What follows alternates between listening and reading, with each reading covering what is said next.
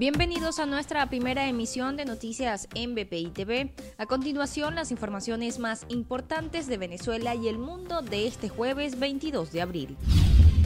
Nicolás Maduro ordenó un plan de 60 días para regularizar la distribución de diésel para el sector agrario. Los encargados de realizar la tarea son el ministro de Producción Agrícola y Tierras, Wilmar Castro Soteldo, y el vicepresidente de Economía, Tarek El Alzami. También exigió un mapa de distribución del combustible en 72 horas. Jake Sullivan, asesor de seguridad nacional de la Casa Blanca, mostró su preocupación por la crisis de salud en Venezuela, por lo que instó a la administración de Nicolás Maduro a que permita el ingreso de organizaciones humanitarias. A su vez, el diplomático aplaudió el acuerdo con el Programa Mundial de Alimentos de las Naciones Unidas, que se propone ofrecer comida a los niños en los planteles estudiantiles. Leopoldo López, dirigente de Voluntad Popular, denunció que el pedido de extradición realizado por la administración de Nicolás Maduro en su contra es una acción para silenciarlo y amedrentarlo. También aseguró que es una petición ilegal debido a que el Tribunal Supremo de Justicia de Venezuela es ilegítimo.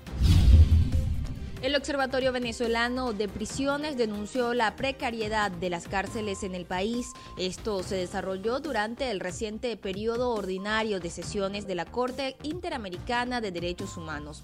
Entre los problemas graves de los centros penitenciarios se encuentra el hacinamiento. La población de presos es de 37.500 y la capacidad en las instalaciones es de 26.238 reos.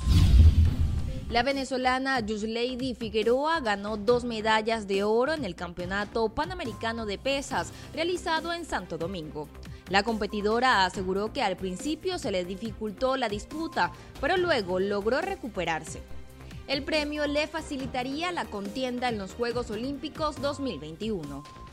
Para el desarrollo de estas y otras informaciones, los invitamos a sintonizar nuestra señal en vivo y contenido on demand en bpitv.com o a través de Roku, Apple TV, Amazon Fire y nuestro canal de YouTube.